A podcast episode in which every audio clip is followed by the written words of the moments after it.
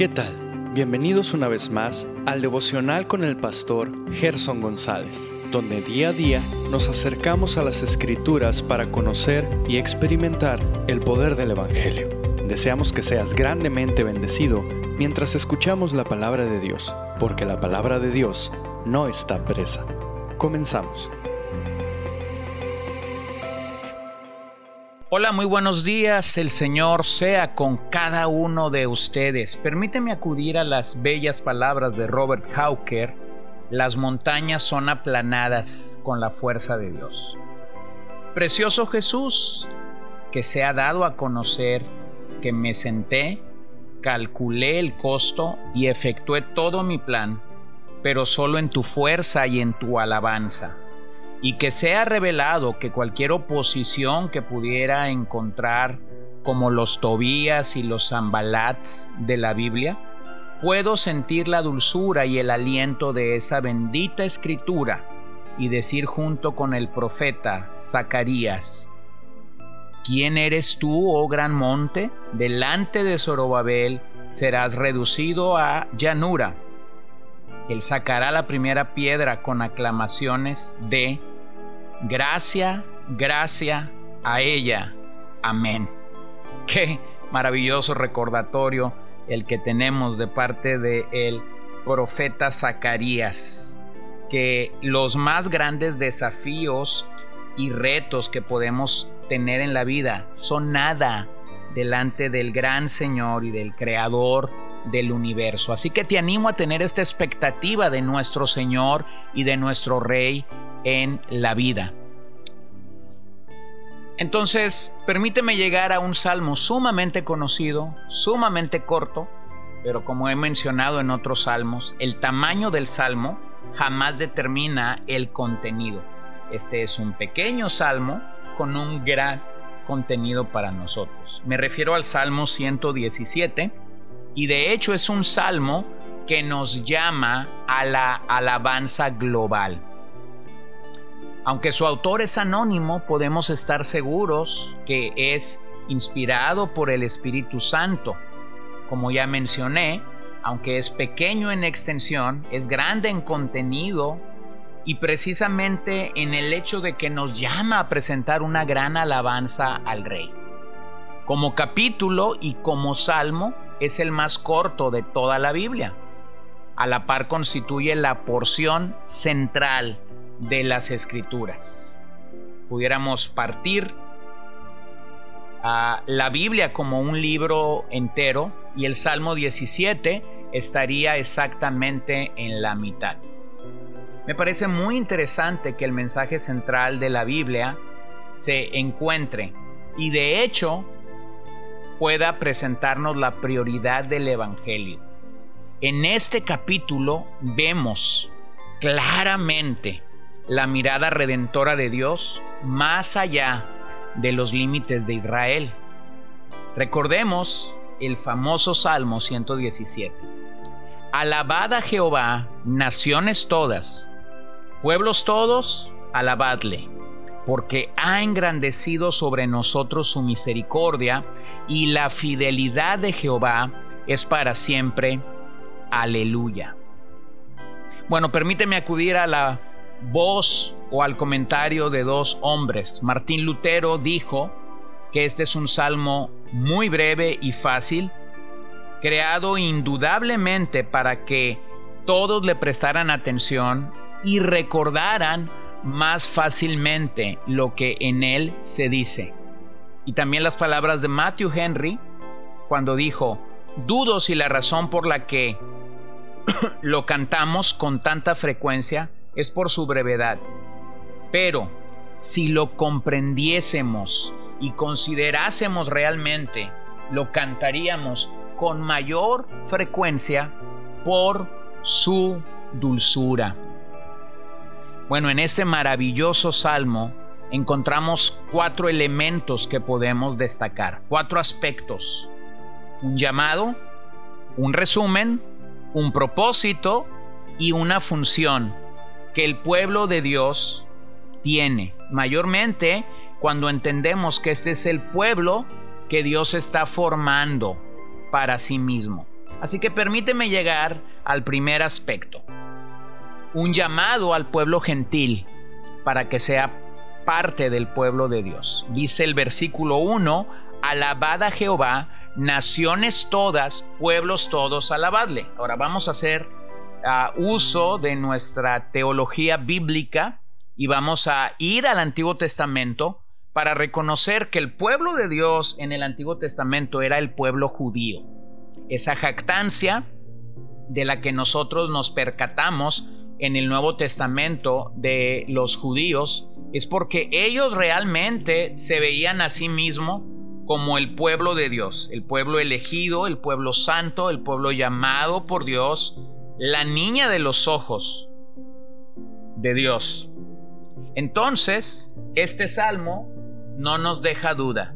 Dios está haciendo un llamado a todas las naciones y todas las naciones sería reconocer que Dios estaba llamando también al pueblo gentil. A primera mano pareciera simplemente un mandato, pero realmente eso es una invitación. Una invitación que se usa donde se usan dos diferentes palabras para alabanza en este verso y eso es interesante. La primera dice, alabada Jehová, halal. Es la expresión más conocida para el pueblo judío al referirse a las alabanzas. Pero luego dice, pueblos todos alabadle. La palabra shabash se refiere a una celebración, a una proclamación de alabanza colectiva, donde de hecho se usa voz alta para expresar el gozo por las personas reunidas de diferentes puntos de la tierra. De hecho, era una palabra utilizada para otras naciones. El verso empieza y termina así como el salmo, con alabanza. De hecho, ese es el, ese es el deber cristiano que más se repite en todo el Antiguo Testamento. Sin embargo, es tan fácilmente olvidado y a la vez puesto en un lugar secundario por nosotros mismos cuando pensamos en nuestras devociones cristianas. Así que vemos en este verso que tenemos un doble llamado, un llamado al pueblo gentil y Dios honrará su palabra como lo hace siempre. Mira lo que dice el profeta Isaías en el 54.5 porque tu marido es tu hacedor, Jehová de los ejércitos es su nombre, y tu redentor, el Santo de Israel, Dios de toda la tierra, será llamado. Vean cómo el salmista, por revelación divina, entendió que un día este no solo sería un llamado para la nación de Israel, sino para todas las naciones de la tierra. El pueblo de Israel había entendido que solo ellos gozarían de la bendición divina. Pero este salmo vislumbra un cambio de paradigma a cumplirse por la sola obra de nuestro amado Jesús. Incluso el gran legislador Moisés lo había profetizado desde la ley cuando dice en Deuteronomio 32, 43, alabad naciones a su pueblo porque él vengará la sangre de sus siervos y tomará venganza de sus enemigos y hará expiación por la tierra de su pueblo. Así que un día los judíos y los gentiles formarían un pueblo que daría gloria a su Salvador y desde el Antiguo Testamento esto es representado. Romanos 15, 11 y otra vez alabad al Señor todos los gentiles y, y magnificadle todos los pueblos. Así que el Evangelio había de ser predicado al mundo gentil mientras se convertía en una piedra de tropiezo a los judíos. Veamos cómo Pablo lo entiende en Efesios 2, verso 13. Pero ahora en Cristo Jesús, vosotros, que en otro tiempo estabais lejos, habéis sido hechos cercanos por la sangre de Cristo, porque Él es nuestra paz, que de ambos pueblos hizo uno, derribando la pared intermedia de separación. Bueno, este pasaje claramente nos refiere al templo, donde si tú eras gentil, quedarías de un lado del templo, no podrías penetrar, te aproximarías al templo y los judíos gozarían de poder entrar de una manera más cercana a la adoración que se practicaba en aquel momento. Pero escucha claramente lo que Pablo está diciendo cuando la revelación de la cruz y de la persona y la obra de Cristo es notoria para ellos. De ambos pueblos se hizo uno, derribando la pared de separación. Así es como Pablo entiende estas porciones del Antiguo Testamento que habían claramente referido que un día el Señor, el Señor tomaría tanto a gentiles como a judíos para poder hacer una sola nación, hacer un solo pueblo. ¿Cuál es ese pueblo? El pueblo de Dios en este día. El pueblo de Dios el día de hoy es su iglesia. Dios tenía propósitos con Israel en el pasado, que claramente los vemos en el Antiguo Testamento y claramente son un ejemplo para nosotros el día de hoy. Pero vemos que el pueblo de Dios el día de hoy son aquellos gentiles y judíos que están siendo llamados a la salvación, o como también Romanos 9:25 lo dice, como también en Oseas dice, llamaré pueblo mío al que no era mi pueblo y a la no amada amada. Así que la promesa bíblica es que un día estaremos delante del trono de Dios, de todo linaje, de todo pueblo, de toda nación.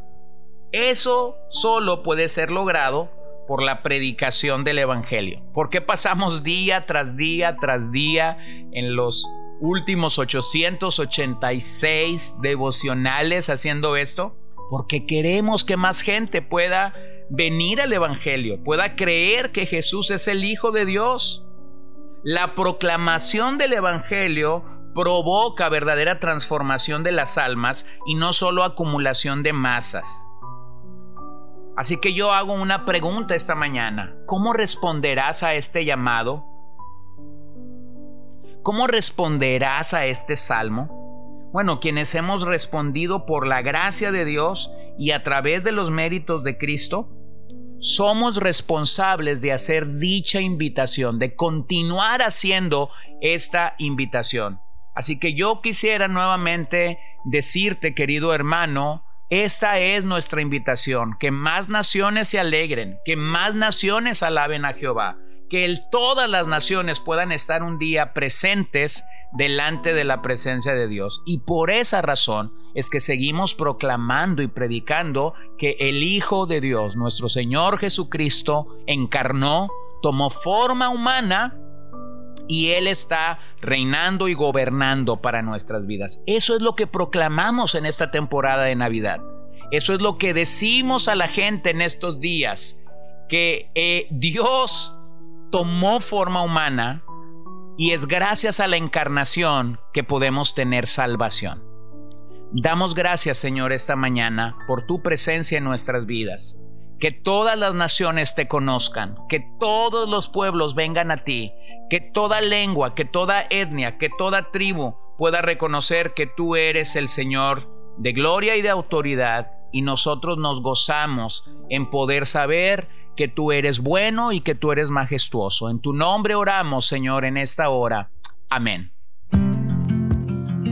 Gracias por acompañarnos el día de hoy. No olvides compartir este devocional con todos tus conocidos y recuerda que puedes seguirnos en Podbean, Spotify y Facebook como CCBN Los Mochis para que puedas escuchar todos los mensajes, los devocionales y también seguir nuestras transmisiones en vivo. Esperamos que nos acompañes el día de mañana. Que el Señor te bendiga.